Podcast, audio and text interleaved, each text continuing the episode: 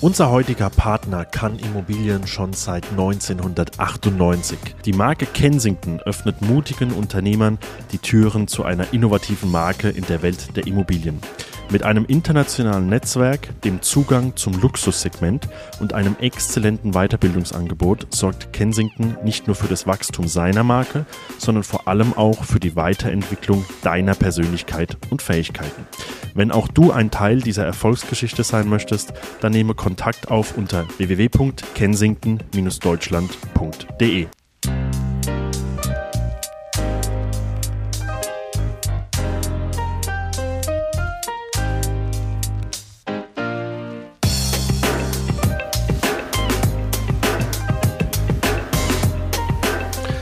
Hallo und herzlich willkommen zu einer neuen Folge des Makler Podcasts. Heute steht wieder eine Interviewfolge an und heute ist es eine ganz besondere Folge, denn zum allerersten Mal begrüße ich zwei Gäste hier bei mir im Büro im schönen Landau in der Pfalz.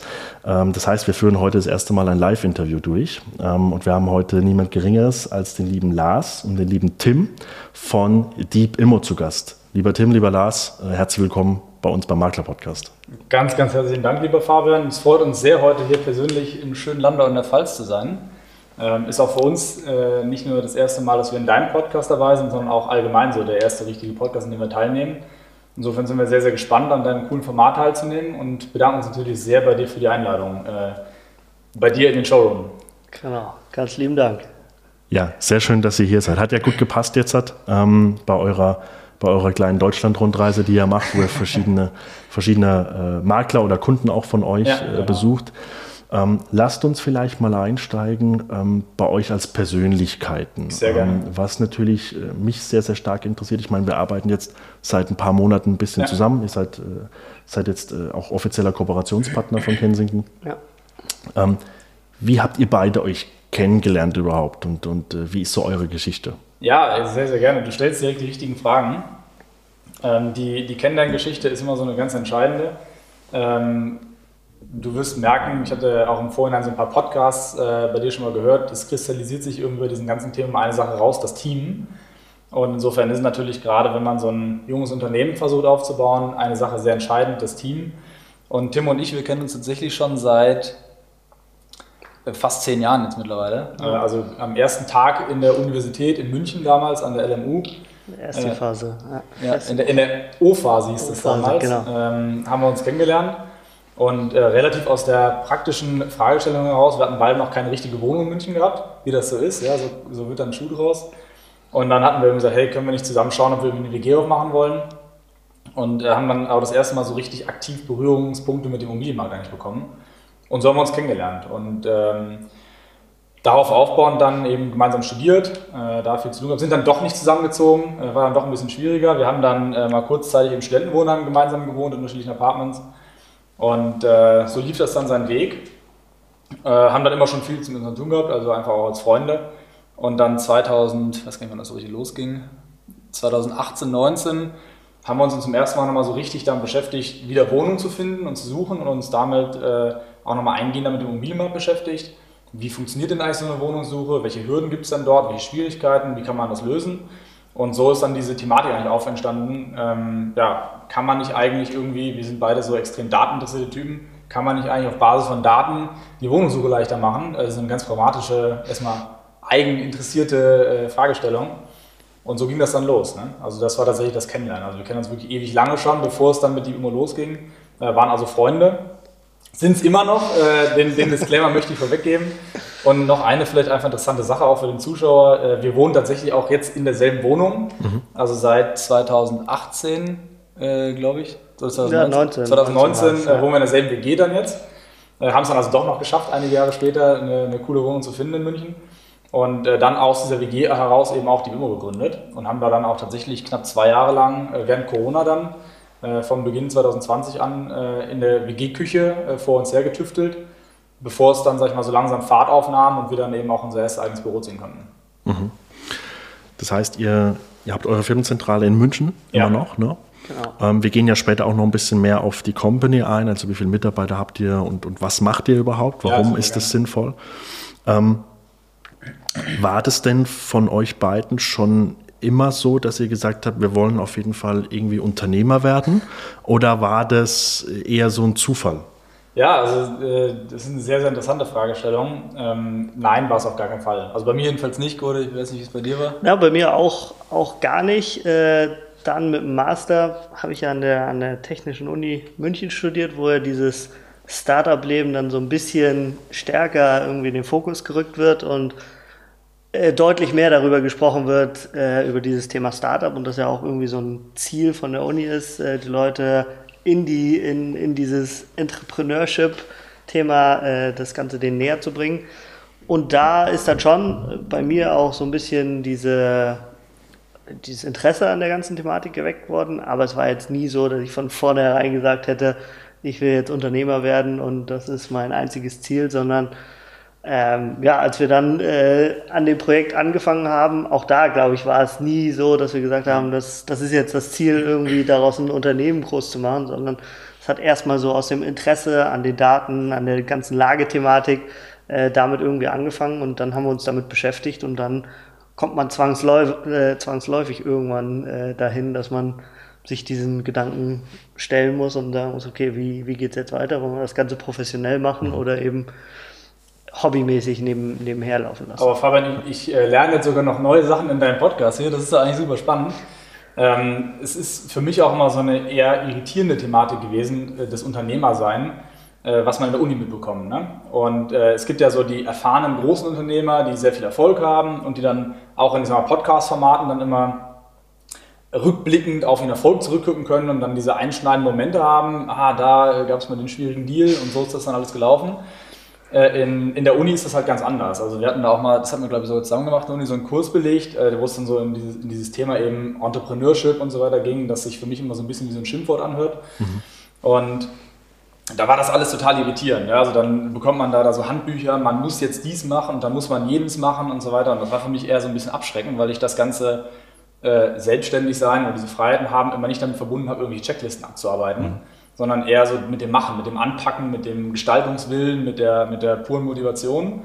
Und äh, dann in der Uni zu sitzen und dann so zu hören, ja, man muss jetzt diese und diese Schritte machen und dann das und das zu tun und so weiter, das ergibt sich irgendwie dann. Mhm. Aber ich sag mal, sich hinzusetzen und zu sagen, ich möchte Unternehmer werden und dann dafür zu studieren, das war für mich immer eher so ein befremdlicher Gedanke. Ja, funktioniert auch nicht. Also, ich. Mhm. Es, es, gibt da, man muss da jetzt dazu sagen, aus München kommt, es gibt das CDTM zum Beispiel, äh, was ein sehr, sehr renommierter Studiengang ist, der da auch äh, sehr viele Startups hervorgebracht hat, die auch riesige Finanzierungsrunden generiert haben. Also es führen sicherlich beide Wege zum Erfolg. Ich denke jetzt ein bisschen an den Podcast mit Olli, ja, verschiedene mhm. Persönlichkeitstypen kommen am Ende immer zum Erfolg auf unterschiedliche Wege. Aber ich sag mal, dieser Unternehmer aus dem Lehrbuch sind wir, glaube ich, beide nicht. Äh, sondern eher so äh, der Drang zu gestalten, äh, Chancen zu ergreifen und eben auch diese Dynamik, dieses Ungewisse, äh, was uns mehr anreizt und auch da vorangetrieben hat. Mhm. Ich glaube, wenn man sich ja auch mal mit gewissen Unternehmerpersönlichkeiten äh, beschäftigt, egal ob jetzt in Deutschland oder im Ausland. Ähm, ich glaube, da ist keiner dabei, der gesagt hat, ich, ich bin jetzt äh, erfolgreich, weil ich irgendeine Checkliste abgearbeitet ja, habe. Ja. Sondern es sind ja dann immer gewisse Entscheidungen, die man getroffen hat. Oder natürlich auch, dass man halt sein Ziel immer wieder äh, weiterverfolgt hat. Ja. Ne? Mhm. Wie wie darf ich mir das vorstellen? Also wir haben im Vorfeld schon drüber gesprochen. Ähm, für mich persönlich war das jetzt immer klar, dass ich Makler werden will und äh, Büro und ja. so weiter und so fort. Ja. Da könnte man jetzt sagen, gut, da war das Franchise eher so ein bisschen ein Zufallsprodukt. Äh, ähm, aber ich stelle mir das immer so vor, jetzt ein, ein Tech-Unternehmen, weil ihr habt das gerade so ein bisschen so salopp gesagt, na gut, wir hatten halt dieses Problem. Mhm. Das hört man ja oft, wenn man sich mit so Startups ja. beschäftigt, dass der Gründer irgendein Problem gesehen hat und gesagt hat, na, das würde ich halt lösen. Aber ich meine, da steckt ja viel mehr dahinter, wie jetzt einfach nur Daten sammeln und ja. so weiter. Also wie, wie waren die Anfangszeiten von Deep Immo? Also ja. wie habt ihr wirklich das Ganze aufgebaut und auch dieses Endprodukt, was ihr jetzt heute habt? Ich meine, ihr seid ja noch lange nicht am Ende. Ja, auf jeden Fall. Ja. Ähm, aber wo, also wie war der Start? Mhm. Ich kann mir das gar nicht vorstellen in der Praxis. Wie baue ich wirklich so, so, ein, so ein so eine Software, so eine Webseite, so, so eine Datenkrake, das ist vielleicht negativ behaftet, aber, aber wie baue ich das auf? Vielleicht könnt ihr uns da mal so ein bisschen reinholen. Ja, also extrem gerne. Ich muss vielleicht dem, dem geneigten Zuhörer hier auch noch einen großen Disclaimer geben. hier sitzen jetzt nicht zwei gestandene Unternehmer, äh, die, die 30 Jahre lang und hunderte Millionen Umsatz hinter sich haben, äh, sondern ihr hört hier eigentlich, ich sag mal, zwei Typen zu, die noch mitten dabei sind. Ja? Also wir sind auf dem Weg und wir haben sicherlich schon sehr viel geschafft und auch extrem große Hürden und Hindernisse und Täler durchwandert. Ähm, aber wir sind uns auch beide total einig darüber und sicher, äh, dass die zukünftigen Hürden und Hindernisse und Täler noch viel größer werden. Und das ist aber auch das, was uns motiviert und antreibt eigentlich. Und wie fing das an? Das Ganze fing halt wirklich ganz, ganz naiv an und äh, genau mit diesem Problem, mit dieser Fragestellung. Und äh, bei mir war das so vor, ich habe unter einer Unternehmensberatung mal gearbeitet vorher und mich da eben mit ähm, äh, in der professionelleren Immobilienwirtschaft auseinandergesetzt mit Financial Modeling, Valuations, mit Data Science, ähm, Immobilienbewertung. Äh, habe das auch mal studiert dann, äh, das ganze Thema, ein Studiengang, der sich Real Estate Management schimpft. Und da eben wirklich, sag mal so, die viel Fachwissen aneignen können, das mich privat vorher einfach mal interessiert hatte. Ja, ich habe davor, bevor ich dieses Wissen irgendwie aus der Praxis bekommen habe, habe ich mich hingesetzt und habe dann versucht, selber Financial Models ganz naiv zu bauen für Immobilien und dann irgendwie versucht, Immobilien Scout, Immobilien zu bewerten auf Basis von irgendwelchen Daten. Und äh, das war so meine, das habe ich in meiner Freizeit gemacht tatsächlich, mhm. ja, kann man gar nicht so laut erzählen. Es hat mich aber immer gereizt und Tim eben auch, also dieses ganze Verstehen, Analysieren von Daten. Und wir sind dann mal, das weiß ich nicht, da war ich, äh, da war ich in Schottland gerade im Auslandssemester und dann sind wir auf die Expo Real gegangen in München. Und da hatten wir mal gerade so einen Businessplan ausgearbeitet, wo wir gesagt haben, hey, also vielleicht mal, was macht Deep Immo eigentlich, der mhm. kurze Exkurs dahin. Wir beschäftigen uns ganz grundlegend mit der Data Science rund um die Immobilientransaktionen und sind da besonders darauf spezialisiert, eben aus Daten Argumente zu extrahieren. Ja, also bei uns geht es nicht darum zu sagen, eine Lage ist gut oder eine Lage ist schlecht, ein Kaufpreis ist teuer oder günstig, sondern für das Warum eigentlich und für die Fragestellung, die dahinter steht, die so komplex wird. Und ähm, mit diesem Hintergrund sind wir dann gestartet, waren dann mal auch bei diesen Entrepreneurship-Centern an den Universitäten und auf der Exporeal und hatten gesagt, hey, warum kann man denn jetzt nicht auf ImmoScout verstehen, wie eine Lage ist, ob die Lage eigentlich zu mir passt oder nicht? Ähm, warum kann ich dann nicht bei euch in Showroom reingehen und kann verstehen, wie ist denn jetzt eigentlich die Lage von dieser Immobilie? Ja? Und die Antwort darauf war dann immer, ja, das wissen die Leute doch eigentlich. Ähm, oder ja, das finde ich doch irgendwie auf Google raus. Und es war eine unbefriedigende Antwort, ja, weil so ist das einfach nicht. Ich weiß das ja nur, ob eine Lage zu mir passt, wenn ich sehr, sehr viel Zeit da rein investiere. Wir haben gestern die Diskussion auch gehabt. Ähm, wenn ich sehr viel Zeit rein investiere und genau analysiere, passt das wirklich zu mir, sind da jetzt Kindergärten vorhanden und so weiter, keiner entscheidet ja eine Lage aus dem Bauchgefühl heraus. Und die Leute versuchen irgendwie Argumente zu bekommen und sie haben keine Plattform, um diese Argumente eigentlich zu erhalten. Und aus dieser Thematik heraus. Also es ist wirklich eine ganz einfache Thematik. Ja? Also da ging es noch gar nicht darum, wie ist denn der Business Case oder wie kann man das jetzt groß machen.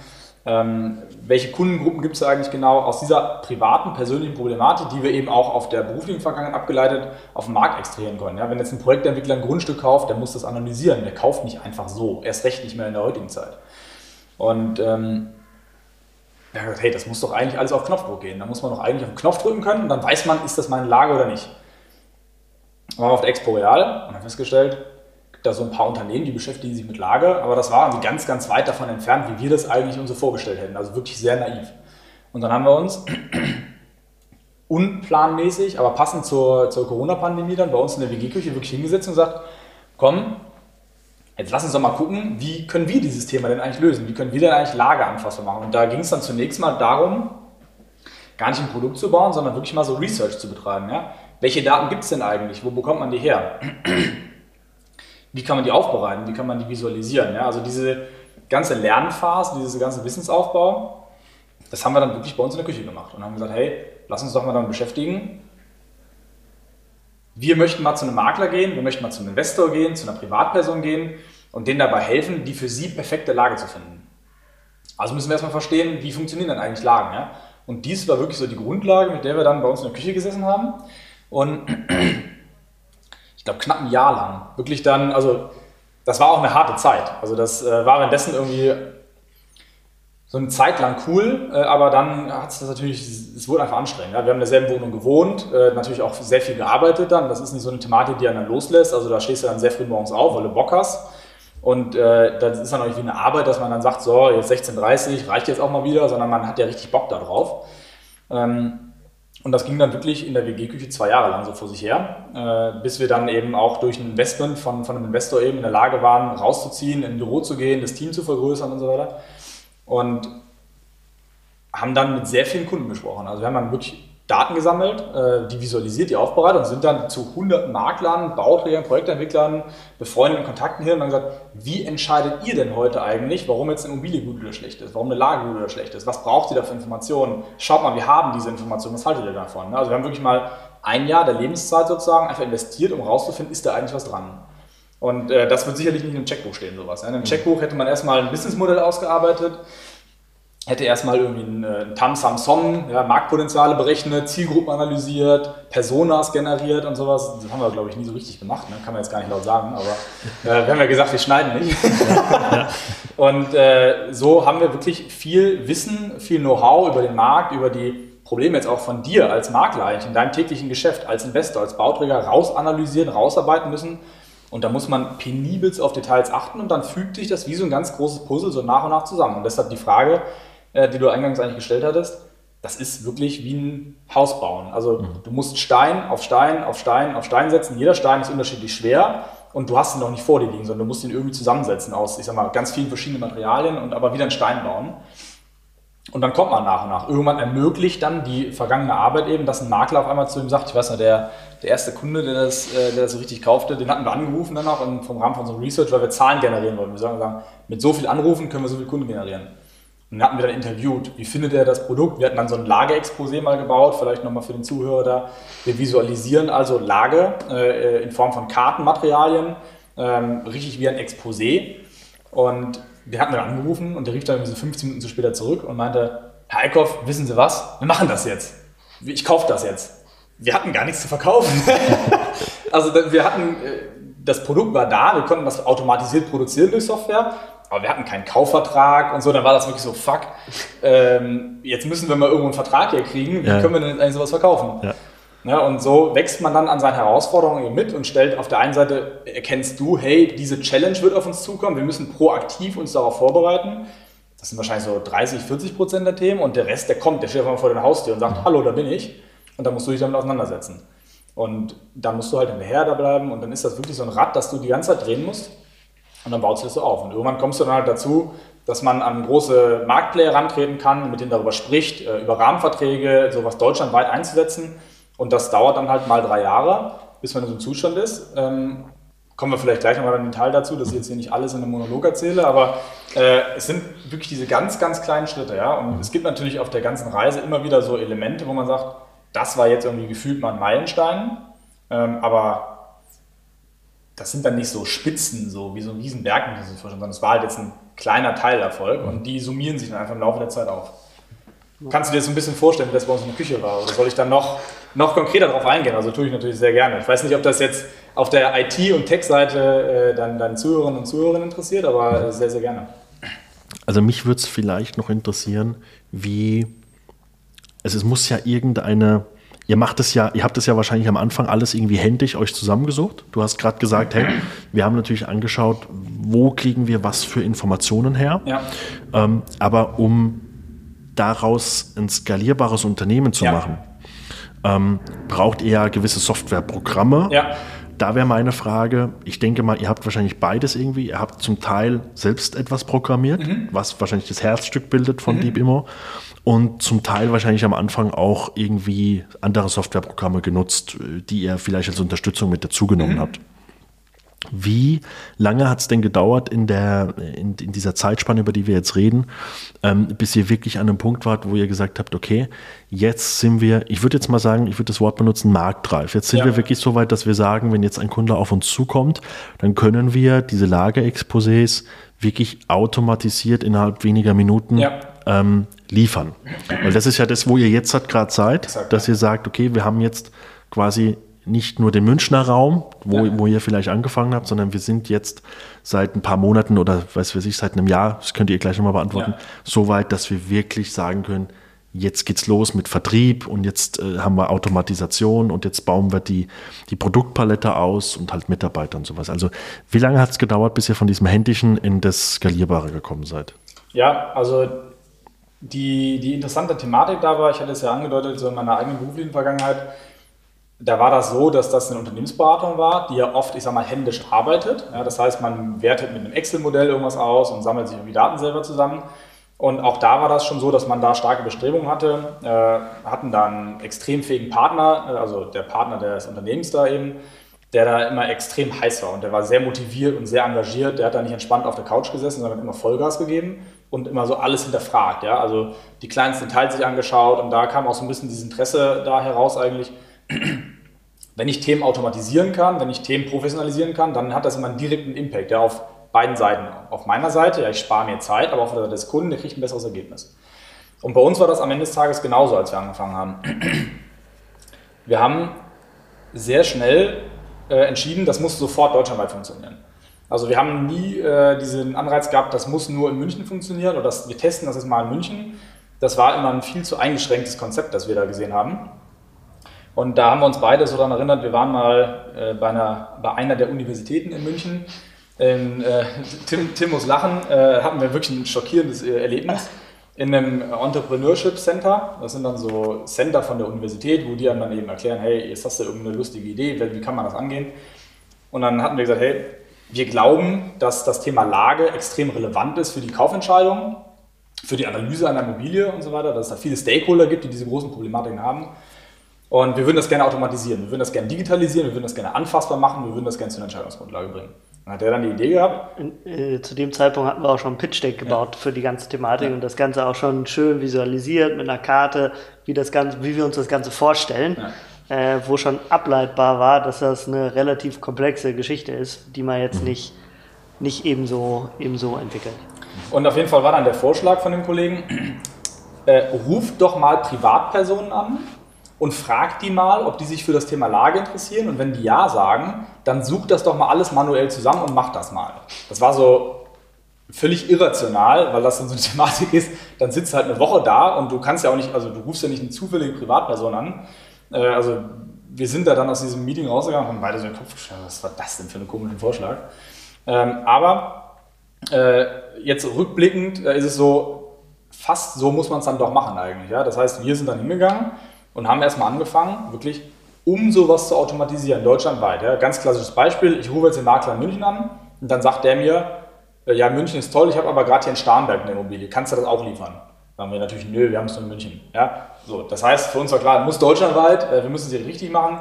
Und äh, aus einer ganz anderen Problematik heraus noch, eine Lage ist extrem detailliert, extrem komplex, äh, extrem äh, fein, feinfühlig eigentlich, wenn man sich damit technisch gesehen beschäftigt. Ja? Und wenn ich jetzt in München Daten habe, äh, aber zum Beispiel jetzt in Wanderer in der Pfalz nicht, oder da schlechte Daten habe, dann wirst du das Produkt ja niemals einsetzen. Mhm. Du wirst das Produkt ja nur einsetzen, wenn das sozusagen deinen Arbeitsalltag als Makler zum Beispiel scharf verbessert, dir eine extreme Zeitersparnis einbringt und auf Knopfdruck auch noch eine bessere Qualität liefert, schick visualisiert, aufbereitet und du damit zu deinen Kunden hingehst und die sagen, feiern, klasse Geschichte. So. Und vor dem Hintergrund haben wir gesagt, hey, das muss deutschlandweit funktionieren. Und dann haben wir uns einfach hingesetzt und gesagt, jetzt versuchen wir das mal. Und dann, äh, wir haben tatsächlich, äh, ich, ich, erinnere mich noch daran, wir haben damals mit einer Software zusammengearbeitet, die, die heißt Alterix. Das ist so eine Low-Code-Umgebung. Jetzt, ähm, wie muss man sich das vorstellen? Da zieht man im Prinzip so, ich sag mal, vorgefertigte Blöcke an Software aneinander und da fließt dann, vielleicht kann man das sich bildlich vorstellen, so ein Datenstrom durch und ein Block, äh, der filtert dann zum Beispiel. Der filtert dann, keine Ahnung, alle Supermärkte raus, die Aldi heißen oder sowas. Und äh, auf Basis von diesen Blöcken haben wir dann riesige Alterungsmodelle gebaut. Das ist dann auch sofort eskaliert, ähm, die dann eben für uns diese Lageexposés generiert haben. Und wir haben, ich würde mal schätzen, ja, so nach, nach vier, fünf, sechs Monaten waren wir so in einem Zustand, wo wir so das allererste Mal so ein Lageexposé sehr teilautomatisiert in der Hand hatten. Und äh, danach hat es aber mindestens noch anderthalb Jahre gedauert, bis das Lageexposé dann wirklich marktreif war äh, in einer automatisierten Form. Ja? Das heißt, wir mussten dann viel mehr Daten sammeln, ähm, viel mehr Grafiken bauen, äh, das ganze Produkt komplexer machen und dann ist das eben auch so, du wächst halt an deinen ganzen Herausforderungen. Ja, das, äh, jetzt bin ich marktreif, um dir ein Lageexposé herzustellen. Dann sagst du mir aber hier, lieber Lars, ich habe 40 Immobilien im Vertrieb, mach mal. Auf einmal habe ich eine ganz andere Herausforderung. Da muss ich 40 von den Dingern herstellen und da kann ich dir nicht sagen, mache ich in vier Wochen. Dann sagst du ja, was ist das denn bei euch eigentlich? Und so geht das bis heute. Ja? Also wir sind für den Zustand, in dem wir gerade sind, sind wir sehr, sehr marktreif. Wir haben jetzt mittlerweile eine extrem skalierbare Technik. Wir haben ein sehr starkes Engineering-Team, also auf Deutsch Entwickler, äh, aufgebaut, äh, die wirklich äh, einen brutalen Background haben und unvorstellbar fit sind. Und wir sind jetzt skalierbar. Ja, das heißt, wir können jetzt beliebig viele Lagerexposés zu jeder Zeit für eine beliebige Menge an Kunden herstellen. Und dieses Produkt als solches reift aber. Ja. Mittlerweile ist es so, diese Lagerexposés können gebrandet werden. Ja, das heißt, du kennst das, die haben dann eben das Kensington-Design. Das ist, da ist das Logo drauf, da sind die Farben drauf, du kannst da eigene Marketingseiten einstellen, die dann Showroom zeigen, deine Region äh, und so weiter und das Ganze eben adressenscharf in Deutschland. So. Und diese Funktionen, die wachsen dann eben nach und nach mit den Bedürfnissen, die wir eben aus unseren Kunden rausnehmen, dann dazu. Insofern sind wir jetzt gerade sehr, sehr marktreif, wachsen auch gerade extrem stark auf der Kundenseite. Diese Marktsituation, in der wir uns gerade befinden, kommt uns natürlich sehr entgegen. Da kommen wir gerne gleich nochmal später drauf. Und es ist aber wirklich eine konstante, ein konstantes, ne, dieses Baublöcke bauen, da sind wir nach wie vor voll dabei. Und das wird auch für die nächsten Jahre, Jahrzehnte vielleicht nicht aufhören. Ähm, das ist wir haben eingangs ein bisschen darüber gesprochen, nicht anders als beim Makler, weil du hast gefragt, wie baut man so ein Tech-Unternehmen auf? Genauso wie du einen Makler aufbaust. Wenn du irgendwann mal dich in den Stuhl setzt und sagst, so, jetzt passt, jetzt läuft's, dann hast du ja zwei Jahre später machst du den Schuppen wieder zu. Ja, absolut. Und äh, nicht anders ist es bei uns auch, ja. Auch du willst in die Welt der Immobilien einsteigen und suchst nach dem perfekten Partner? Die internationale Marke Kensington ist dein innovativer Partner für Franchise-Nehmer und Makler. Mit dem starken Netzwerk und einer langjährigen Expertise bietet dir Kensington alles, was du für deinen Erfolg brauchst. Sei ein Teil dieser Erfolgsgeschichte und geh den nächsten Schritt in deiner Karriere. Weitere Informationen erhältst du unter www.kensington-karriere.de oder www.kensington-deutschland.de. Und äh, du musst konstant dranbleiben, konstant am Ball bleiben, konstant hinterfragen, konstant dich den Herausforderungen stellen, proaktiv, sie auch suchen und daran wächst dann dein Produkt weiter. Und wenn du dann deine Vision so im Blick hältst, dann musst du dranbleiben. Und dann, ne, Olli, äh, du musst dann einfach mal zwölf Wochen lang Cold Calls machen jeden Tag. Mhm. Ähm, irgendwann kommt halt irgendwas bei raus. Und was dabei rauskommt, hängt konkret von dir selbst ab. Mhm. Ja, und vielleicht, also um das Ganze nochmal ein bisschen plastischer zu skizzieren, ähm, es ist, glaube ich, mittlerweile die dritte oder vierte Version ja. des, des Lagerexposés. Das heißt, es war nicht immer so, wie es jetzt ist, sondern wir haben äh, am Anfang äh, so ein 90-seitiges äh, Lagerexposé produziert, wo, uns die, wo uns die Leute dann gefragt haben, also alles super, super interessant, super spannend, aber ich kann meinem, meinem Kunden kann ich hier nicht 90 Seiten hinlegen, der, der läuft der schreiend aus, dem, aus der Tür wieder raus. Dann haben wir äh, immer weiter angefangen, das Feedback einzubauen, zu schauen, okay, was sind denn überhaupt die relevanten Informationen, wo müssen wir ansetzen. Dann ist aus den 90 Seiten irgendwann 30 Seiten geworden. Dann war es immer noch äh, deutlich zu lang. Und dann haben wir so Executive Summaries eingeführt. Genau. Ja. Ähm, so zusammenfassende Seiten quasi für verschiedene ja. Themen. Ja. Genau. Und da, damals war es, oder damals, äh, hört sich jetzt ewig lang an, äh, vor weiß ich, zwei Jahren war es noch so, äh, dass das Lagerexposé halt noch sehr statistisch behaftet war. Also das heißt, wir hatten da einseitige Charts noch drauf, wo du dann die Bevölkerungsentwicklung abgelesen hast, was hochinteressant ist, aber wahrscheinlich halt nur für Leute wie Lars und mich, die äh, sehr datenversessen sind mhm. und, und das hochinteressant finden, aber für wahrscheinlich sehr viele Menschen ist das eher, eher langweilend. Ähm, und dieses ganze Feedback haben wir dann eben, eben eingesammelt, haben dann diese Executive Summary gebaut, die dann äh, auf 13 Seiten war oder 15 Seiten war, ähm, wo das dann alles sehr zusammenfassend war. Und das war dann eigentlich der Punkt, wo die Leute oder wo auch unsere Kunden gesagt haben, hey, das ist interessant, das finden wir cool, äh, das benutzen wir auch so. Ähm, und da war es dann aber noch so, dass wir auch zum Beispiel so Scores drin hatten dass wir die Umgebung gescored haben, gesagt haben, ist das jetzt ein überdurchschnittliches Angebot an Restaurants oder ein unterdurchschnittliches Angebot. Mhm. Aber auch das ist ja eher schwierig in der Interpretation, weil was bedeutet das jetzt? Wie, wie muss ich das anfassen und was, was für Informationen kann ich daraus ziehen? Ähm, und dementsprechend haben wir das wieder dann angepasst und wieder umgebaut und äh, so kommt es eben jetzt zu dem, zu der Version, die wir jetzt haben, äh, die sich jetzt auch nochmal weiterentwickelt hat. Wir haben das jetzt nochmal ein bisschen schicker gemacht, ein bisschen moderner auch äh, von der Gestaltung gemacht, äh, neue Icons eingefügt. Und so ist das genau dieser Schritt, den Lars gerade beschrieben hat, dass man sich kontinuierlich weiterentwickelt. Denn wenn man irgendwann sagt, so, das passt, da bin ich zufrieden mit, dann ist man spätestens ein paar Monate später irgendwie abgehängt und, äh, ja. und die Leute sagen, ey, jetzt brauche ich aber irgendwie noch was Neues. Und ja. deshalb ist das essentiell. Ähm, für alle, die zuhören, also wir nutzen ja auch euer Lageexposé. Ja. Ne? Jetzt noch relativ frisch, aber ähm, wir, wir nutzen das auch. Und ähm, was mir halt direkt aufgefallen ist, und so kam ja dann jetzt auch der Kontakt wegen dem Podcast zustande, ja. ähm, ist natürlich, wenn wir jetzt mal über das Produkt an sich mhm. reden, ähm, ist, dass ihr das, ihr habt es gerade selbst gesagt, nicht nur sehr, also ihr habt es, natürlich, es gibt Zahlen drin, die ich nutzen kann als, ja. als zahlengetriebener Zahlen, Daten, Faktenmensch, wozu ich auch gehöre. Aber das interessiert wenn ich jetzt mal uns Makler nehme, das interessiert ja den Kunden am mhm. Schluss in der Regel nicht. Mhm. Ja. Mhm. Sowohl den, den Kaufinteressenten als auch den Eigentümer nicht. Weil wir nutzen zum Beispiel das Lagerexposé auch für den Eigentümer. Ja. Ähm, erstens mal, weil es natürlich ein Marketing-Tool ist. Der Eigentümer Absolut, sollte ja. wissen, äh, was, was machen wir. Und der Eigentümer kriegt aber auch nochmal eine, eine andere Sichtweise auf die eigene Lage. Ja. Weil natürlich, ähm, wenn ich jetzt selbst irgendwo lebe, ist es ja in der Regel so, dass ich sage, ich lebe gern hier. Mhm. Ja? Also, genau. dass, mal, dass mal jemand da ist, der sagt, pff, die Lage ist ja total schrecklich, mhm. kommt ja selten vor. Mhm. Ja?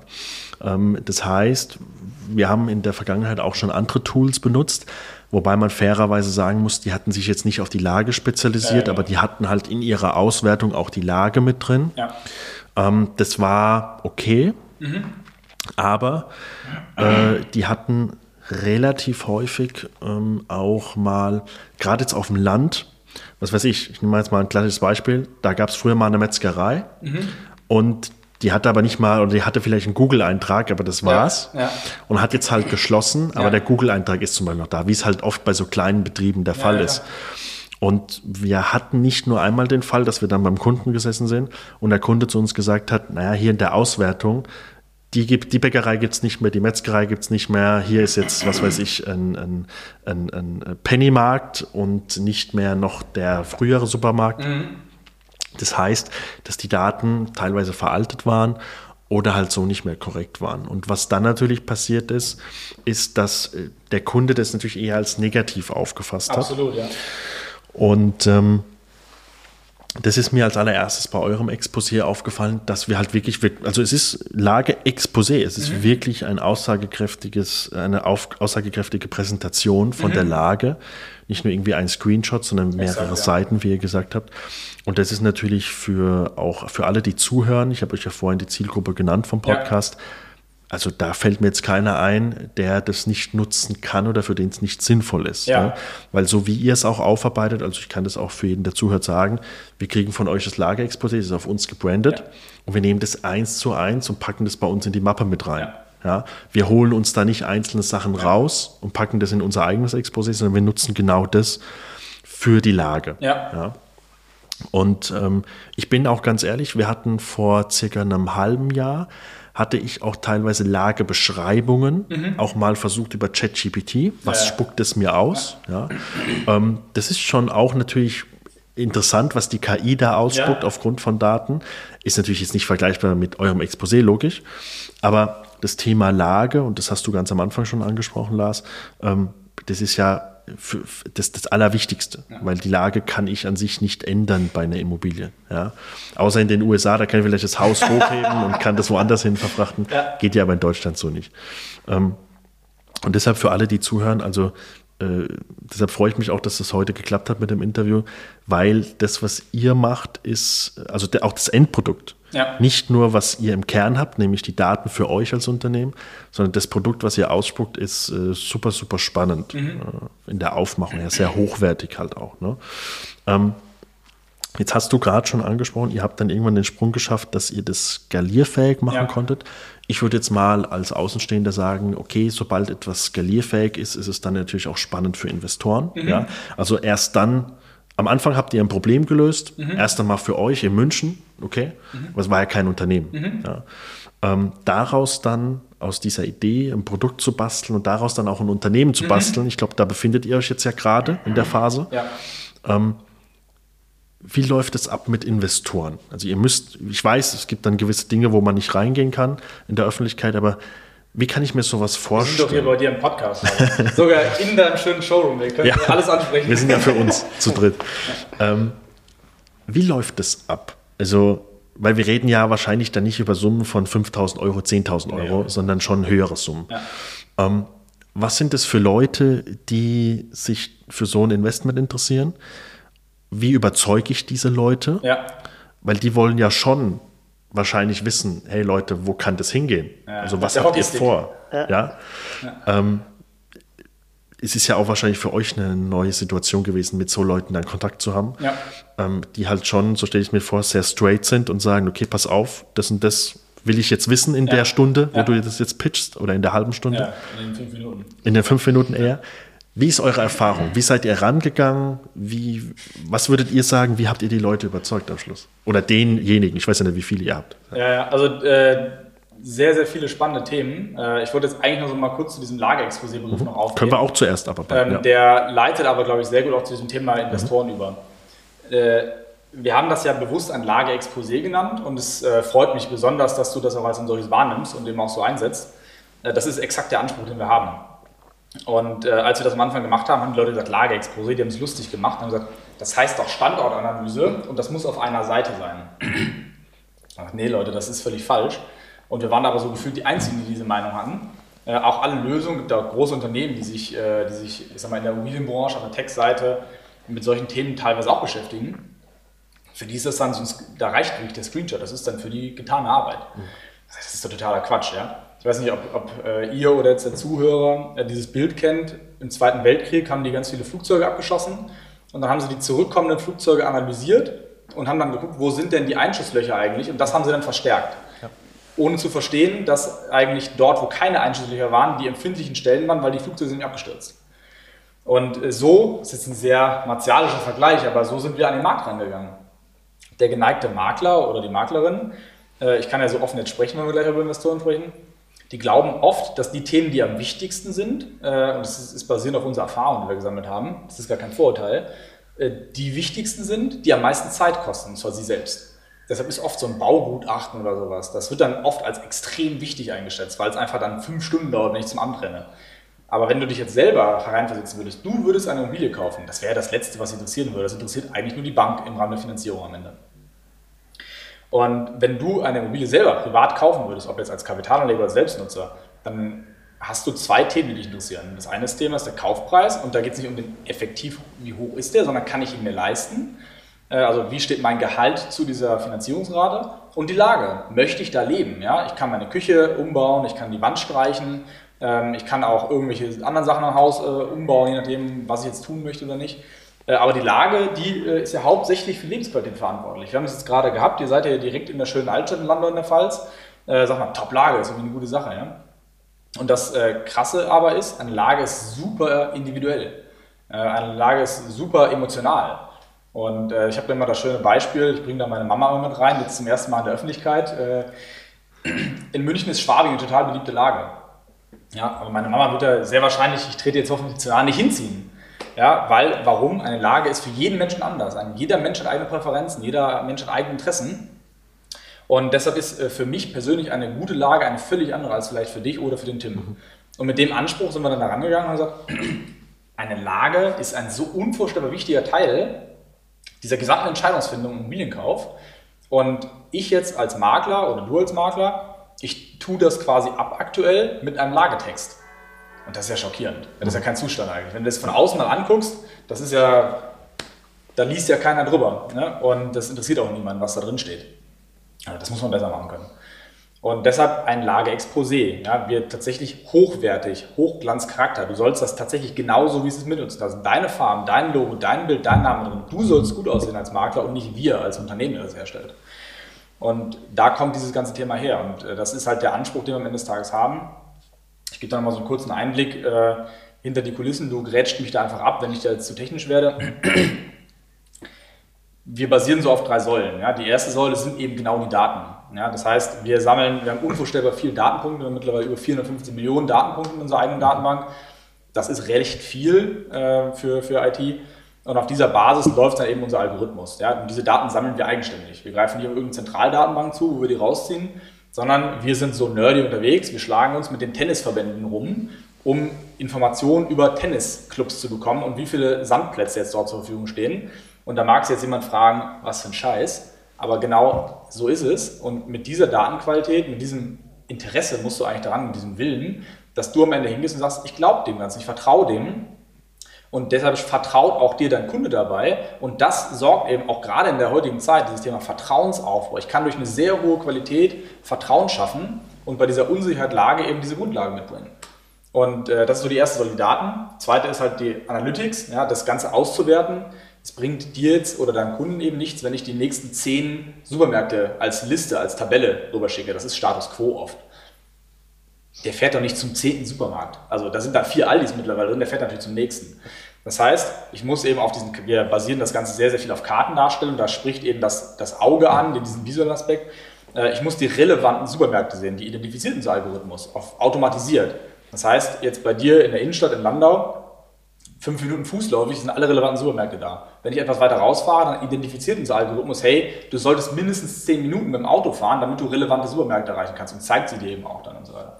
Also Analytics der zweite Schritt und der dritte dann die Visualisierung.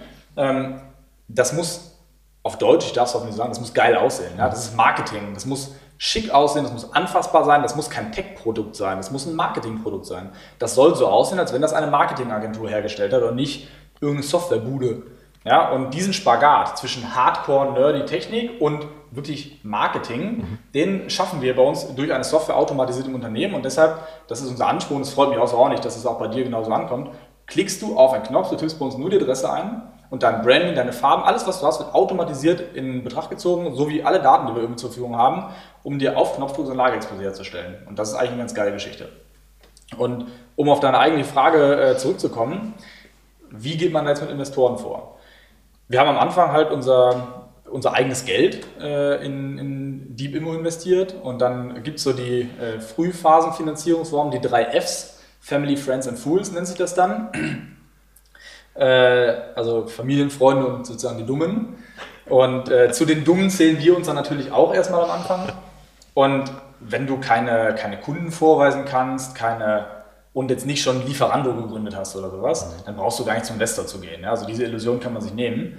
Und äh, dann musst du dir irgendwie, äh, du musst das ja ernst nehmen, du kannst nicht sozusagen nachmittags noch mal ein Stündchen da rein investieren, sondern man muss da mal schön gepflegte 14, 15 Stunden am Tag rein investieren für längere Zeitraum, dass da irgendwas vorzeigbar ist bei so Tech-Themen.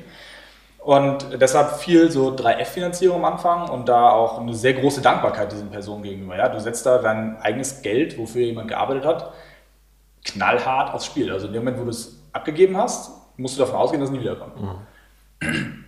Und äh, das ist natürlich nichts, was einfach so kommt. Ja, da musst du, es sind viele Gespräche, viel Überzeugungsarbeit, viel Vertrauen. Ja, also das Thema Vertrauen ist auch da sehr, sehr wichtig, weil diese drei Fs, die investieren nicht, weil sie irgendwelche Renditen sich erwarten. Die investieren, weil sie dich, den Tim und mich in dieser Vision unterstützen wollen und auch daran glauben. Und irgendwann ist es natürlich so, das sind dann eher so diese Größen, wie du gerade gesprochen hast, ja, aber eher so mal so 40, 50, 60.000 Euro oder sowas, ja, dass man halt mal ein Jahr lang Vollgas geben kann. Das und ist im Prinzip für die ganze Produktentwicklung, für den, für den ersten Step, damit also diese klassische Pre-Seed-Finanzierung, wie sich das im Fachjargon schimpft, ähm, wo, du, wo wir dann eben diese zwei Jahre in der Küche sitzen konnten und dann wirklich knallhart einfach nur das Produkt entwickeln konnten und nicht parallel arbeiten mussten ähm, und irgendwas anderes machen mhm. mussten, sondern uns komplett darauf fokussieren konnten. Ähm, dafür waren eben diese drei Fs. Äh, ja. ja. Diese, diese drei Fs sind ja meistens auch jetzt keine Leute, die jetzt sagen, gut, ich, ich will damit jetzt Top-Rendite erzielen oder ich beschäftige mich jetzt mal mit dem Produkt, ja. was ihr bauen wollt ja. und glaube ich daran und finde ich das geil, sondern es sind ja meistens, wie ihr schon gesagt habt, es sind ja Leute, die in allererster Linie sagen, gut, die zwei Jungs, die ja. mag ich oder das ist mein Sohn oder was auch immer oder mein Bruder oder so und die will ich jetzt unterstützen. Ja. und im Optimalfall keiner hat Geld zu verschenken, also die glauben ja schon an euch. Im Optimalfall kriege ich das Geld wieder. Ja. Aber ich kriege jetzt vielleicht keine, ich gebe jetzt 50.000 und kriege 300.000, ja. sondern ich kriege das wieder und habe euch unterstützt und, und das passt. Ja, jetzt wird es aber in dem Moment das erste Mal richtig ernst. Ja? ja. Also wenn du natürlich ein eigenes Konto leer machst. Druck entsteht, ne? für, für euch Druck als Gründer entsteht, Druck ja. entsteht. Ja. wenn du dein eigenes Konto leer machst, hast du mhm. halt ja gut, scheiße war's, aber ich weiß halt auch, wie ich es wiederkriege, das Geld. Äh, jetzt hast du auf einmal da äh, Bekannte, Freunde, Familie, äh, die dir sehr, sehr wichtig sind mhm. und die sagen, hier nimm das Geld, mach das mal. Du denkst ja, boah, jetzt muss ich mir schon sehr sicher sein, dass das hier nicht ein mhm. Hobbyprojekt ist, sondern dass das hier was Ernstes ist. Ja? Und die Sicherheit haben wir immer Vollgas gehabt. Also das mhm. war, dadurch ist bei mir persönlich jetzt nie so richtig, es entsteht zwangsläufig Druck dadurch, mhm. ja, weil du halt mit Leuten, die dir in sehr engen Kontakt stehen, nicht über Geld austauschst mhm. und du natürlich nicht durch Geld was kaputt machen möchtest, schon gar nicht durch deinen eigenen Job. Äh, aber das ist nicht für mich der Druck im Sinne von immer entstanden, oh, jetzt müssen wir da aufpassen oder anders vorgehen, sondern ganz essentiell ist eigentlich, dass du diese Freiheit behältst, dass du Gas geben kannst und dass du vor allem auch die Dinge angreifen kannst, die du für richtig hältst. Ja, nicht aus Ego-Gründen, sondern aus der Basis, ich sehe meine Kunden, ich sehe meine Vision, ich sehe mein Produkt, ich sehe alle möglichen Thematiken und auf dieser Basis müssen jetzt wir entscheiden, wie soll es eigentlich vorwärts gehen. Mhm. Und es kam dann irgendwann zu dem Punkt, dass dir die Zeit ausgeht. Ja, und äh, dann, ich habe es gerade angesprochen, dann ruft auch mal jemand an und sagt, ich will da jetzt welche bestellen. Wir waren noch so in der Interviewphase, ja, und dann so, ey, okay, dann müssen wir es auch liefern. Und äh, das ist dann quasi, bist du aus Versehen so in den nächsten, in den nächsten Schritt reingesprungen. Wie können wir das jetzt hinkriegen? Und äh, das geht dann halt so weiter in vielen Schritten. Und auf einmal hast du Kunden, die belieferst du mit so Lagerexposés, wenn du eigentlich dein Produkt weiterbauen möchtest, und dann kommst du an diesen Punkt und stellst fest, ja, das funktioniert nicht mehr. Ja, wir haben zu wenig Zeit. Und äh, du füllst dann irgendwie so fünf, sechs, sieben verschiedene Rollen aus, du schreibst Verträge, du machst Business Development, du gehst auf Messen, du machst Sales, du programmierst das Produkt, äh, du versuchst dich mit ganz vielen Themen zu beschäftigen. Wir haben unsere Website am Anfang selbst gebaut, um Geld zu sparen. Du machst die Buchhaltung selber, Buchhaltung, Jahresabschlüsse. Und stellst du irgendwann fest, okay, wir sind jetzt gerade in der Sackgasse. Ja? Wenn ich, ich kann nicht, ich kann jetzt nicht mehr machen. Ähm, also musst du jetzt zum Investor gehen. Das erkennst du natürlich im Vorhinein. Ja? Also das ist jetzt nicht so, oh, Konto leer, jetzt brauche ich Geld, sondern du erkennst natürlich, okay, wenn das jetzt so weitergeht, dann haben wir in drei, vier Monaten ein Problem. Und dann beschäftigst du dich damit, wie geht es weiter? Ja? Also es war in dem Zustand, so ist das bei Softwareprodukten, du hast halt einen sehr, sehr hohen Vorlauf. Es ist ganz schwierig, da im Moment des Gründens schon so viel Geld zu generieren, dass du aus einer Kraft wächst und das ist auch oft nicht so erwünscht. Ganz lange war es in der, in der VC-Branche, also VC sind Venture Capital Unternehmen, das ist also Risikokapitalgeber, die in großem Stile in Startups investieren, um eben dann später eine sehr hohe Rendite auch zu erwirtschaften. Ähm, da war das ganz oft so, dass du jetzt erstmal lange, über zehn Jahre, richtig negativ Geld ausgibst, also verlierst Geld, um in Wachstum zu investieren, um in Produkt zu investieren. Und dann zieht sich irgendwann ein Umsatz hoch und dann ist eben das Schöne bei Software, äh, dann ist es egal. Ja? Ich muss, muss nicht Fabriken nachbauen, um Autos herzustellen, sondern ob jetzt ein Kunde 1000, 100 oder 1 Million mal auf den Knopf drückt, die Kosten bleiben Fall ähnlich. Das sind sehr margenstarke Produkte und dann skaliert sowas eben. Dann wird Software spannend. Aber du musst eben erstmal viel Geld investieren, um es überhaupt herzustellen. Und dem Punkt waren wir. Wir sagten, okay, wir, unsere Vision äh, äh, bewahrheitet sich. Ja, wir bekommen starkes Feedback aus dem Markt, aus der Immobilienbranche, von unterschiedlichsten Teilnehmern, dass wir da eine sehr, sehr hohe Nachfrage generieren können und eben auch eine Zahlungsbereitschaft. Ja, das sind ja zwei Themen, die entscheidend sind. Und dann haben wir gesagt, okay, äh, jetzt müssen wir uns um Investoren kümmern. Und äh, das ist dann wieder eine komplett neue Wissenschaft für sich. Äh, also das ist bewusst genauso formuliert.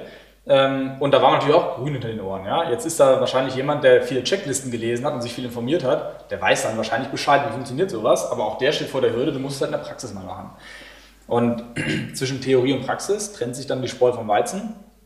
Wie funktioniert Fundraising in a nutshell? Jetzt sind wir da nicht die erfahrensten. Ne? Also, ich hatte ja anfangs gesagt, hier sprechen zwei Leute, die sind auf dem Weg. Ja, wir sind nicht am Ziel oder darüber hinaus oder blicken zurück auf irgendein Imperium. Wir versuchen gerade, unseren Weg zu bestreiten und berichten jetzt über die Herausforderungen, die auf diesem Weg äh, erstehen. Wie funktioniert Fundraising auf Deutsch? Du musst einen Investor anrufen. Du musst ihm dann natürlich äh, zum einen die Vision verkaufen, ja, dass er das Potenzial erkennt und zum anderen eben auch konkret, also sehr, sehr klar, klare Worte sprechen. Wie viele Kunden habe ich? Wie viel Umsatz generieren die eigentlich? Wie sieht meine Wachstumsrate aus und warum ist das eigentlich so? Also warum, ich sage jetzt in fünf Jahren haben wir 5000 Kunden, warum ist das so? Ja? Und die fragen natürlich sehr hart und sehr berechtigt nach. Und äh, das sorgt natürlich, wenn man so dann so Vorabgespräche mit Investoren führt, sorgt das natürlich erstmal dafür, dass man feststellt, das sind gute Fragen, die die stellen. Damit muss man sich jetzt mal intensiv beschäftigen. Und dann fängt man an, einen richtigen Businessplan aufzustellen. Ja? Aber nicht, um eine Vision zu verkörpern, sondern um ein Geschäft aufzubauen. Und mit diesen Informationen, die daran wächst man sehr, sehr stark, an dieser Hürde, an dieser Herausforderung, man setzt sich auch sehr, sehr kritisch mit eigenen Themen auseinander.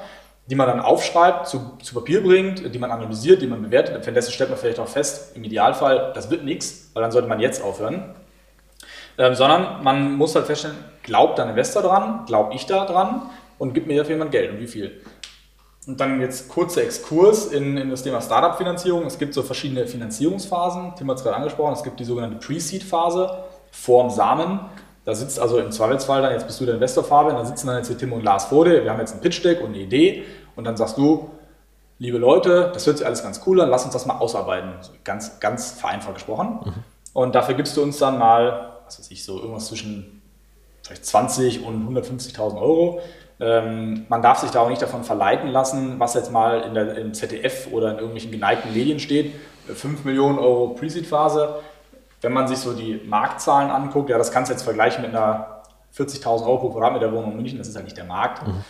Ähm, bekommst du da viel Geld auf einmal für junge Leute, aber stellst halt fest, okay, ich muss davon auch zwei, drei Leute bezahlen und Technik bezahlen und auf Messen gehen, dann sind 50.000 Euro sehr schnell weg. Mhm.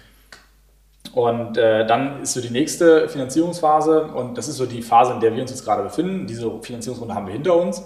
Äh, ist dann die sogenannte Seed-Phase, sprich du hast den Samen jetzt eingepflanzt. Bei uns auf Deutsch formuliert heißt das, unsere Software funktioniert. Ja, wir, können darauf, wir können damit Kunden generieren, wir können Lageexposés produzieren, wir können wachsen und ganz, ganz entscheidend, das ist jetzt auch so ein Thema, was, was noch wirklich wichtig ist, wir haben ein Team aufgebaut. Es ist nämlich so, ähm, ich habe es angesprochen, du hast zu wenig Zeit und die Zeit bekommst du nicht durch Geld, sondern die Zeit bekommst du, indem du dein Team vergrößerst. Und jetzt kannst du natürlich nicht irgendwen dazu holen. Ja? Du kannst jetzt nicht auf der Straße jemanden interviewen und sagen, hast du da Bock oder sowas, wie sieht denn das aus? Sondern äh, wieder Podcast mit Olli eigentlich, das Team ist entscheidend. Ja? Du brauchst die Vision und du brauchst dann auch wirklich Verrückte, die sagen, Freunde der Sonne, das hört sich ganz cool an, was ihr davor habt, ich möchte da irgendwie mitmachen. Und äh, das sind natürlich auch Leute, die haben einen starken Background, die haben viel Erfahrung, die sind in vielleicht gut bezahlten Jobs schon unterwegs und die lockst du natürlich nicht nur damit, dass du denen jetzt irgendwie, und das kannst du auch gar nicht, unvorstellbare Gehälter anbietest, sondern du musst ihnen eigentlich sagen, hier, wir haben die und die Vision, die, da kommen auch Unternehmensanteile mit ins Spiel, die man dann anbieten kann. Äh, man kann jetzt auch kein billiges Gehalt anbieten, man muss natürlich ein attraktives Gehalt anbieten, mhm. aber eben diese Freiheit, ich gestalte eigentlich ein Unternehmen mit und ich baue so ein Team mit auf. Und da, in dem Zustand sind wir jetzt eben gerade angekommen. Also wir haben jetzt ein extrem starkes Team um uns drumherum aufgebaut, äh, sehr, sehr starke Kompetenzen im Bereich Sales, Vertrieb dazu geholt, die eben da zum einen operativ Zeit mit dazu bringen, das auszuführen, aber eben diesen ganzen Thema auch mitgestalten kann auf Basis von Erfahrung. Wir haben unser IT-Team, unser Engineering-Team, äh, wie die Damen und Herren das gerne lieber äh, vom, vom Wording haben wollen. Ja? Ein ITler, wenn ihr den ITler ITler nennt, garantiere ich euch, müsst ihr den 40.000 Euro mehr bezahlen im Jahr, damit die bei euch anfangen. Ähm, ja, also dieses Thema Wertschätzung, Teamgeist, gemeinsam, äh, Gestaltungswille, das ist entscheidend. Die haben jetzt dabei. Wir haben, wir haben einen Kollegen, der war mal bei PayPal mit dabei. Ja? Also das sind Leute, die haben extrem viel gesehen, die könnten also da mal 100, 140, 150.000 Euro im Jahr zu verdienen, das ist jetzt keine Unwahrscheinlichkeit, sowas kannst du als Startup nicht zahlen. Mhm. Ja, und das heißt, da muss man dann sehr dankbar sein, aber ist auch einfach darauf angewiesen, dass du Leute findest, die sagen, ich finde das geil, ich habe da richtig Bock drauf, ich glaube an diese Vision und deshalb entscheide ich mich da jetzt für ein, zwei Jahre, mich nicht in die Küche zu setzen, so wie wir jetzt das gemacht haben, aber da mal in die Marsstraße ins Büro zu gehen und da halt mal ein, zwei Jahre Gas zu geben und das dann mit aufzubauen und in dem Rahmen eben nicht irgendwelche dummen Aufgaben abzuarbeiten, sondern eigenständig auch das Thema Unternehmer, Entrepreneurship, wie man das jetzt schimpfen möchte, mitzuleben und eben auch mitzugestalten.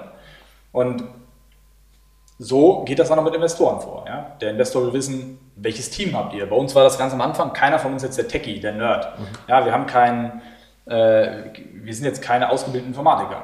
Äh, wir sind einfach nur zwei Typen mit einem unvorstellbaren Willen und einer sehr hohen analytischen Fähigkeit. Also wir können uns alles hereinversetzen, wir können uns alles erarbeiten. Und dann eine sehr bezeichnende Situation, äh, die ich immer wieder rückblickend lustig finde, haben wir am einen Tag zwei Pitches gehabt. Und dann sagt der eine Investor sagte dann seine Red Flag, das sind dann auch so 15 bis 20 Minuten Calls, in denen dann richtig Tempo drin ist. Äh, seine Red Flag wäre, wir haben keinen CTO. Ja, CTO ist also der Technikchef, der, der IT-Leiter sozusagen und äh, der Engineering-Leiter. Und äh, da haben wir gesagt, so, ey Freunde, also wir haben, das, wir haben diese Software schon selber jetzt gebaut. Ähm, wie stellt euch das vor? Gib mir Geld, dann können wir so jemanden dazu holen. Und der nächste Call, der sagte, was findet ihr am beeindruckendsten, was überzeugt am meisten? Das Team. Und sitzt halt da und denkst, ey, kann nicht wahr sein. Vor einer halben Stunde hat er noch andere Stories erzählt. Ja, was, warum sagt er das? Es scheitert hauptsächlich am Team bei Startups ganz früh. Ja? Warum? Das ist auch halt selbst erklären, wenn man sich mal damit beschäftigt hat. stell dir mal vor, jetzt Tim und ich, wir, wir kennen uns seit zehn Jahren, ja, wir haben schon ganz viel durchgemacht, privat, beruflich und so weiter. Ähm, wir haben uns jetzt mal in der Kneipe letztes Wochenende getroffen und sagen, ja, witzige Geschichte, Startup machen wir jetzt mal. Und auf einmal knallt's. Ja, es gibt irgendein Problem, ein Kunde springt ab, ein Investor springt ab, es wird schwierig. Und wenn du in dem Moment nicht als Team zusammengeschweißt bist und dir blind vertraust, dass du diesen schwierigen Weg gemeinsam gehst, dann fliegt das Startup auseinander, das Geld weg. Weil in, wenn in dieser frühen Phase sich die Gründer zertrennen, ja, wer soll es denn dann vorantreiben? So, und äh, das ist natürlich das große Interesse von einem Investor, so schnell wie möglich ein Team aufzubauen, die Lasten zu verteilen, auch die denkenden Köpfe zu verteilen, mit an Bord zu bringen, dass auch für den Investor am Ende des Tages die Risiken vermindert oder verringert werden. Ne? Und so tritt so ein Investoren ran, ganz naiv, hallo, äh, ich, so wie du pitcht, und deshalb, ich habe es eigentlich im Vorgespräch ja gesagt, mhm. die Parallelen sind durchaus da. Äh, wenn du zum, Einkau äh, zum Eigentümer gehst oder zur Eigentümerin gehst und das Objekt von dir einkaufen möchtest, das ist genau das Gleiche. Ja, äh, du gehst da auch hin, versuchst dich persönlich zu verkaufen, deine Strategie, dein Prozess, dein Vorgehen, äh, deine auch Erfolge, die du schon ge gesammelt hast. Ich schauen Sie mal, ich habe in der Nachbarschaft das und das Haus so erfolgreich vermarktet. Und nicht anders tust du das auch. Du hast dein Pitch Deck dabei, du hast dein Financial Model dabei. Das ist dann also ein großes Excel, in dem du errechnest auf Basis von Annahmen, wie kann sich dein Geschäft entwickeln. Du hast dein Team dabei und erklärst dann irgendwie dem oder derjenigen, schau mal, in fünf, in zehn Jahren können wir da sein. Da können wir natürlich, das ist zahlengetrieben, denen den Umsatz generieren. Und dann musst du damit den Investor überzeugen, dass er sagt, okay, glaube ich. Und eine, eine wichtige Sache da noch, ein Investment in ein Unternehmen ist mit einem erheblich größeren Risiko verbunden als ein Investment in eine Aktie. Mhm. Weil ein, ein, Unternehmen ist nicht liquide. Ja, der Investor kauft Eigenkapital und das kann er nicht wieder verkaufen dann ist das ist erstmal gebunden. Ja? Das heißt, kann, sagen wir jetzt, ein Investor gibt dir jetzt für deine Unternehmensidee, für deine Geschäftsidee 500.000 Euro, dafür kriegt er dann, was weiß ich, 15% des Unternehmens. Das Geld kriegt er nicht wieder. Also entweder du bist pleite oder das Unternehmen wird verkauft. Erst dann kriegt er es wieder. Der kann nicht dann dich anrufen und sagen, gib mir das Geld zurück. Mhm. Das funktioniert nicht. Und daran hörst du schon raus, was für ein unglaubliches Vertrauens-, aber Professionalitätsverhältnis da auf beiden Seiten eigentlich da sein muss, damit so eine Investitionsrunde überhaupt zustande kommt. Mhm. Und da ist wahrscheinlich auch noch interessant zu erwähnen, dass es auch unterschiedliche Formen der Investoren gibt. Also es gibt da einerseits die VCs, die Lars schon angesprochen hat, aber auf der anderen Seite gibt es eben auch Business Angels, die in der Regel selber das Geld erwirtschaftet haben, selber so gesagt dieses Vermögen aufgebaut haben, um überhaupt investieren zu können. Und die unterscheiden sich auch beide komplett in der Herangehensweise an, an so Pitches, an Fragen, an, an Investments. Also es ist bei den VCs so, dass vor, äh, vordergründig natürlich dieses 10x des Investments steht oder noch mehr. Also Verzehnfachung des eigentlichen Investmentwertes. Mhm. Genau, also das heißt, äh, jedes Unternehmen oder noch mehr, also jedes Unternehmen muss in der Lage sein, den ganzen Fonds, den sie da äh, investiert haben, wieder zurückzubringen an, an, mhm. an Geld. Äh, und dementsprechend müssen es halt so riesige äh, Ideen sein, die halt das Potenzial haben, riesige Unternehmen zu produzieren. Ähm, und äh, Business Angels, also Leute, die selber das, das Ganze erwirtschaftet haben, haben da teilweise, also die wollen natürlich auch Geld am Ende damit verdienen, aber die haben teilweise ein sehr anderes Herangehensweise, weil sie halt selber äh, festgestellt haben, dass besonders äh, die eine Fähigkeit äh, essentiell ist beim Aufbau eines Unternehmens oder das andere und dementsprechend laufen die Gespräche halt auch ganz anders, was aber auch hochinteressant ist in dieser ganzen ja. Phase, weil man das ist ein Tanz. sehr, mhm. sehr unterschiedliche und verschiedene Persönlichkeiten trifft, die völlig andere Fragestellungen haben, völlig andere Themen diskutieren. Ähm, und so ist diese Fundraising-Zeit auf der einen Seite relativ anstrengend, aber auf der anderen Seite auch hochinteressant und spannend, weil man da unterschiedlichste Persönlichkeiten trifft mit unterschiedlichen Fragestellungen und das, das macht schon Spaß.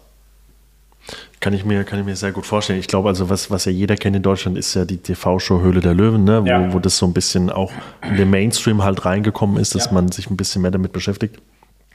Da sieht man es ja auch immer wieder. Ne? Also die, da wird ja teilweise das eigene Netzwerk, das eigene Team auch mit eingebracht. Ja, ja? also ja. nicht nur, dass man Kapital gibt und sagt, mach du jetzt mal und hoffentlich läuft es gut für mich, sondern dass da auch wirklich mit eingestiegen wird. Ne? Ähm, und das ist ja, ist ja ein super spannender Case, wenn du halt auch nicht nur einen Kapitalgeber hast, also das Kapital, was du dann nutzen kannst, sondern wenn du auch jemanden hast, der, wie du jetzt gerade gesagt hast, auch schon mal den Weg selbst irgendwie gemacht hat und du den natürlich auch als Partner irgendwo hast ja. oder als, dass du deine Frage auch stellen kannst. Ja. Ne? Und ich glaube auch, wenn man sich so ein bisschen mit, mit dem Thema Startups in Deutschland so ein bisschen beschäftigt, äh, die meisten sind ja dann so, das, dieses Wort Unicorn kennt ja, man ja so, ne? Ich glaube, wenn es über eine Milliarde dann geht oder so, gibt es auch einen super spannenden Podcast über Gorillas, mhm. äh, kann ich mhm. auch sehr empfehlen. Ähm, über die Story, wo ja auch am Schluss so das Team dann nicht mehr so gepasst hat und ja. das Startup dann einfach jetzt dann halt hinten runtergefallen ist, ne? Oder aufgekauft wurde in dem Fall. Ja. Ähm, also ich glaube, da müssen sehr viele Dinge für alle Beteiligten dann passen, äh, dass es ja. am Schluss dann eben nicht nur das Kapital ist, sondern dass man halt wirklich auch sagt, okay, es ist vielleicht irgendwo auch eine Partnerschaft.